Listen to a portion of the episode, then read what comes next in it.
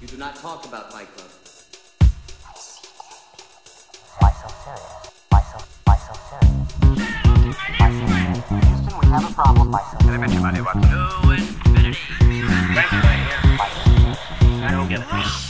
Fala, meus caríssimos ouvintes, eu sou o Lucas Toffoli Eu sou Vitor Bussolini. e estamos aqui para falar do maior fenômeno das séries dos últimos tempos, que foi O Gambito da Rainha. A Netflix divulgou agora há pouco que foi a série mais assistida da Netflix da história. Então, olha a responsa dessa série. Uau! E ela também foi indicada para melhor minissérie ou séries para TV ali no Globo de Ouro, que saiu a lista de indicados na semana passada também. Então, cara, aí a pergunta que fica é: por que, que todo mundo ficou tão fissurado no Gambito da Rainha? O que, que é tão bom nessa série? Por que, que eu deveria assistir? Acho que a gente pode ir até por essa linha, Vitor, que é por que, que eu deveria assistir o Gambito da Rainha? Por que, que ficou tão famoso? Vamos lá, então começar pela estrela da, da série, que é uma atriz que tem crescido muito, cada vez pegando papéis mais importantes, e toda vez que ela pega um papel, ela não deixa de fazer um ótimo trabalho, que é a nossa querida Anaí Taylor-Joy, que recentemente, puxando da cabeça, eu lembro o papel dela no filme A Bruxa, eu lembro ela como personagem secundário, mas ainda assim um personagem muito importante no Big Blinders. É, ela fez também o Fragmentado, que faz um papel muito bom no, no, no Fragmentado. E você lembra mais de alguma coisa que ela fez de cabeça? Não, eu ia comentar isso do fragmentado e depois no vidro também, ela não tem tanta tanta relevância na história, assim, relevância na história ela tem, mas ela não aparece tanto, mas ela vai lá também para conversar com, com a besta lá e tentar acalmar os ânimos, então ela também aparece lá.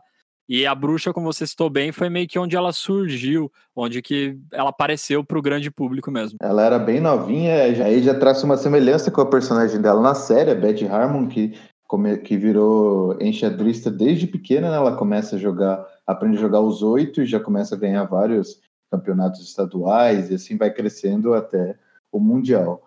É, essa para mim foi uma das coisas que chamou que me chamou a atenção na série. Eu sabia que a Ania ia entregar um papel maravilhoso e ela entregou. E cara, eu acho que esse, se não for o ponto mais alto, é um dos mais, mas acho que é o mais alto da série. O jeito que ela conseguiu interpretar todas as fases da vida que ela passa, os, as frustrações, a, aquela obsessão. Ela é uma pessoa totalmente obcecada pelo xadrez, por ganhar, por conseguir estudar todos os lances. Depois que ela faz o jogo, ela fica lá refazendo esse jogo várias vezes. E essa obsessão e paranoia dela passa pra gente, porque a gente fica igual ela fica no jogo de xadrez, a gente fica fissurado nela. A gente quer saber a história, quer saber o desfecho disso, como que ela vai fazer para conseguir ser a maior enxadrista do mundo. Enxadrista parece muito que a gente tá falando de uma enxada, né? Eu começo a falar, parece, parece que ela tá carpindo um lote ali. Mas a gente consegue ficar com essa obsessão nela também. Então, ela consegue passar tão bem essa sensação de obsessão, de você ficar fissurado com algo, que a gente acaba ficando fissurado também. E eu acho que isso é uma coisa que trouxe todo mundo para assistir essa série e ficar olhando, cara, você tem que ver, porque ela é muito profunda. Eu acho as cenas que ela tá mais desesperada ali, quando ela perde um pouco o eixo, sem dar muitos spoilers, mas quando ela perde o seu eixo ali, eu acho muito forte e é muito claro também. Ao mesmo tempo que é bem profundo o que ela tá fazendo, é muito nítido. A gente consegue saber o porquê que ela tá sentindo, quais são os dramas, o que, que tá acontecendo. Então, com certeza, é um ponto altíssimo. Além da caracterização, né? Muito legal, uma caracterização muito diferente, mais exótica. A gente vê aquele ambiente Guerra Fria, tem a questão da rivalidade Rússia e Estados Unidos, e também ali na década de 60, todos os trajes. Então, isso também ajuda a ficar todo um visual muito bonito e fissurante, que você vai ficar olhando a parada e falando: quero mais, quero ver mais, não quero parar. Então, isso com certeza ajudou a impulsionar a série. É, ela faz, ela faz duas idades da Betty Harmon, né? Ela faz ela lá pelos 17 anos e faz até ela ter uns 20 e pouco, muda bastante a caracterização, né?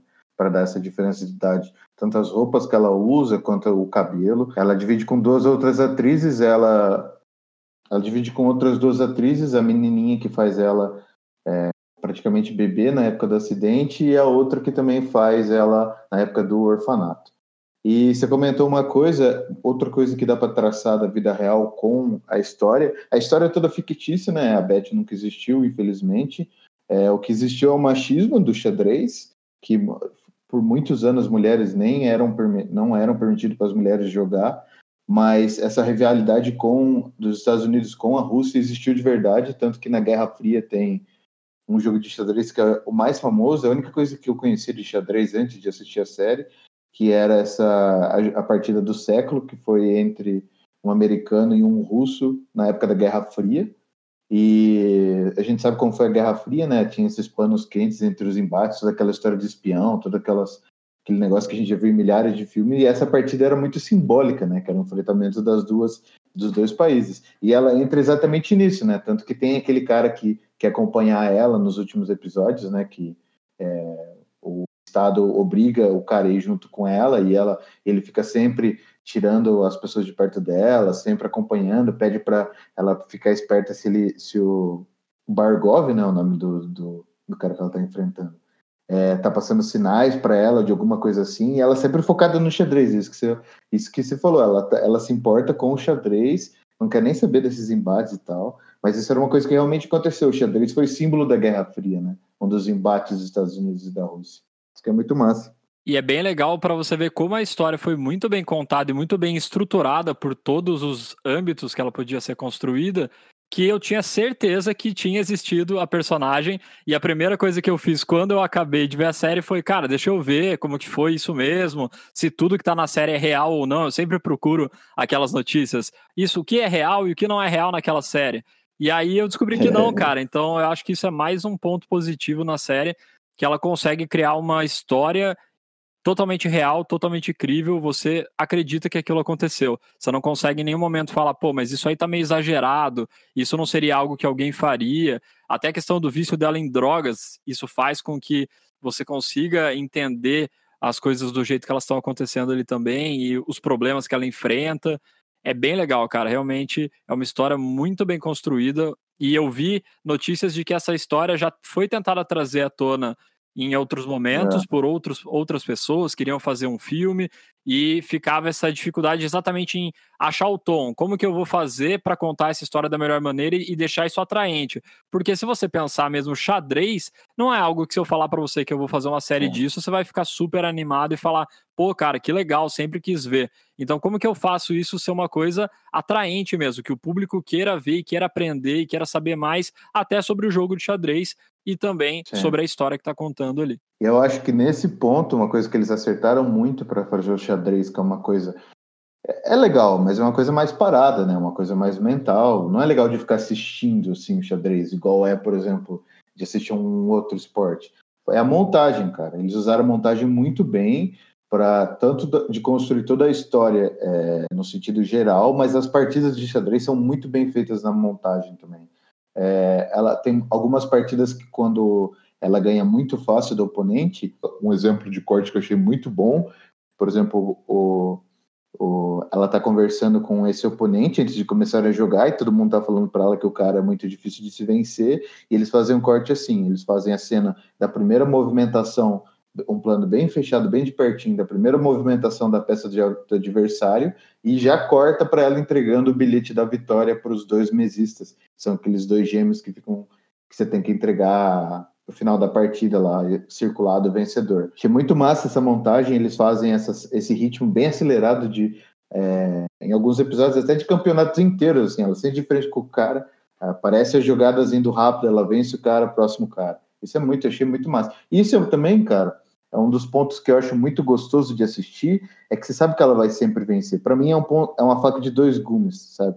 Que você fica agrada muito ver ela vencendo e ela tipo passando por cima do machismo, ela passando por cima de muita gente que duvida dela e ela sempre vencendo quando você vê o herói na tela sempre vencendo, mas também me incomoda um pouco de é, você saber que ela não vai perder, sabe?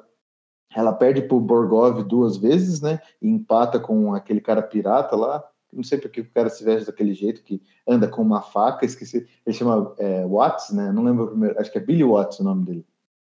É quase um precursor do Jack Sparrow. É, né? o cara parece o Jack Sparrow jogando xadrez, ela empata com ele e tal. Mas ela sempre vence, tá ligado? Essa é uma das coisas que me incomodou mais ou menos assim no quinto e no sexto episódio, que tava ficando meio ah, eu sei que ela vai ganhar. Nada é tão, nada parecia tão grandioso para ela no xadrez. Mas eu até gostei dessa dinâmica, porque eu achei que também que ela nunca fosse perder e ela tem as suas derrotas. E quando tem a derrota também, é uma derrota não só no jogo, é uma derrota na vida dela. E aí a gente vai para outra parte, a parte mais sombria ali da série, das questões psicológicas dela.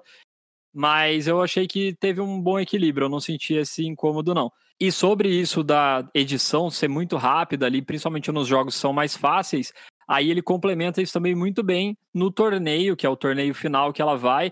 É uma edição muito mais lenta do que as demais, né, do que as outras que a gente já viu. Ainda assim, os primeiros jogos, como ela consegue vencer com facilidade, também tem essa dinâmica. E depois, cara, aí eu acho que é o auge da série no combo fotografia mais arte ali.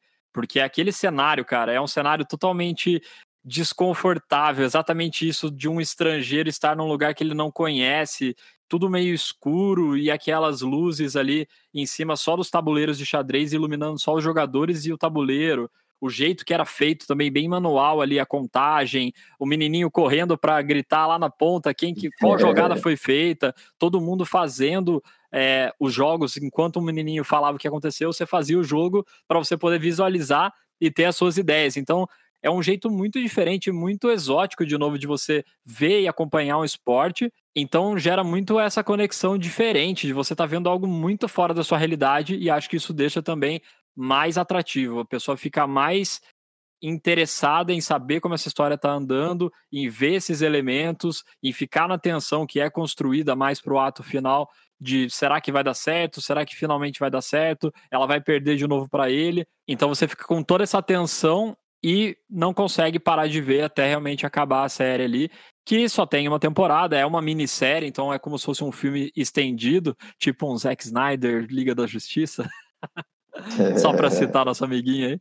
Mas eu acho que tudo isso foi uma junção de fatores que a gente falou aqui que alçaram o Gambito da Rainha para ser uma série tão bem falada e tão e tão viral. Ela é uma série viral, uma série que todo mundo na internet ficou falando tem que assistir o Gambito da Rainha, e aí a Netflix fala, é a série que mais assistiram, e aí chega o Globo de Ouro, indica a série, a Anya Taylor-Joy, ela tem uma indicação também como atriz, mas não é pelo Gambito da Rainha, é pelo outro filme que ela fez, que é um musical, pelo que eu vi. É que comédia musical, nunca entendi por que, que o Globo de Ouro coloca as duas as duas categorias juntas. Não, não acho que é igual uma comédia ou um musical.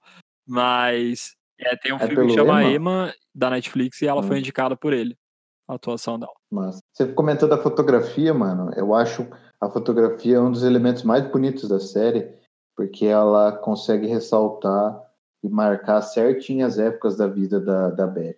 A época que ela tá no orfanato é tudo muito escuro, as cores são muito. É, as cores são todas acinzentadas, assim, não tem praticamente nenhuma cor em nada da, daquele, daquele orfanato, tanto que a cor do remédio, que é, ver, que é ela toma dois remédios, né? um é vitamina e outro é o calmante, que é o que ela vicia. Ela se destaca muito a cor verde e branca daquela pílula, porque tudo o resto é muito escuro e muito cria esse clima, além de criar o clima do orfanato, cria o clima que ela está passando na vida. Né? E conforme vai passando, por exemplo, a casa da mãe que adota ela já tem uma cor totalmente diferente, já marca outra fase da vida da Beth. É tudo colorido, a mãe dela tem papel de parede e tapete, um combinação diferente para cada cômodo da casa, parece um, um circo a casa da, da mãe dela. Marca também bem a época né, dos anos 60, 70. Conforme ela vai ganhando a sua própria independência também, as cores mudam quando ela passa. Quando a Beth e a mãe dela vão para a cidade do México também, é ou que tem cores diferentes. Eles não caíram naquele estereotipo do México de fazer só aquela cor quente, lá, tudo laranjado que tem em todo lugar que vai representar o México. Chega no México, o bagulho tá laranja, então para representar o calor, que fica super feio, mas foi usado milhares de vezes e eles mandaram bem, não fizeram isso. Moscou também, que é não sei se é Moscou ou Berlim, que, ele, que é o último campeonato, mas a Rússia, de qualquer forma, tem também uma cor totalmente diferente. E esse é massa, cara, fica muito bem, cria atmosfera muito bem com a, com a fotografia, casa com os outros elementos, né? A, a, os movimentos de câmera são muito legais, é, as atuações são muito legais e é tudo muito bem, todos os elementos são muito bem, são muito bem articulados, né? Eles são, eles casam muito bem, assim, foi muito bem dirigida a série. Fica tudo bonitinho, gostoso de assistir. E complementa também, que a gente falou bastante da Anna Taylor-Joy, mas o, o resto do elenco também é muito bom, cara. Você lembrou da mãe dela, que é interpretada pela Marielle Heller? Cara, o que essa mulher fez ali também foi uma puta atuação foda pra caramba. Você consegue entender toda a angústia, as agonias, as dores e o prazer dessa mulher também. É muito foda. E os outros atores, todo mundo que aparece ali é muito bem caracterizado. É muito legal. Você fica envolvido também nesse ambiente dela com as pessoas que estão à sua volta. Então é uma combinação completa, não é só um fator que faz a série ser tão famosa assim e ter dado tanto certo. Foi uma combinação muito precisa e assertiva de todos esses elementos que a gente falou. Realmente vale a pena ver. É... Os episódios estão na quantidade certa, sete episódios. Ainda bem que eles não esticaram para dez nem doze. Tá ótima quantidade, dá para contar a história certinha, sem correr com nada, sem cortar nada. E eu espero, por favor, que eles não caiam na cagada de fazer outras temporadas, ainda mais se fizer a mesma coisa do Game of Thrones, que é fazer temporadas maravilhosas baseadas no livro depois querer ganhar uma graninha, uma graninha não, depois querer continuar minando grana da história, fazer coisas para frente do livro que eles vão fazer cagada, igual fizeram com Game of Thrones. Tá muito bom, assim. Tomara que eles não façam mais. Exatamente. Continuações aqui a gente só apoia se for uma continuação já pensada antes de fazer o primeiro filme. Se foi pensado depois, é, dificilmente vai dar boa, a não ser um Lugar Silencioso 2, que a gente já falou no episódio passado, que não estava programado, era para ser um filme só. Mas agora a gente viu o trailer, ficou empolgado e acha que vai dar certo. Mas é isso, meus amigos. Estamos aqui finalizando mais um episódio. Espero que você tenha curtido. Fala pra gente se você assistiu o Gambito da Rainha, se você acha que faltou algum detalhe que você achou muito foda e a gente não falou. E nos vemos na próxima semana. Muito obrigado por ser essa pessoa maravilhosa de ouvir a gente até o final. Não esquece que a gente está sempre aceitando sugestões de filmes, séries, vídeos do YouTube, qualquer coisa que você acha legal a gente comenta. E é isso, até a próxima.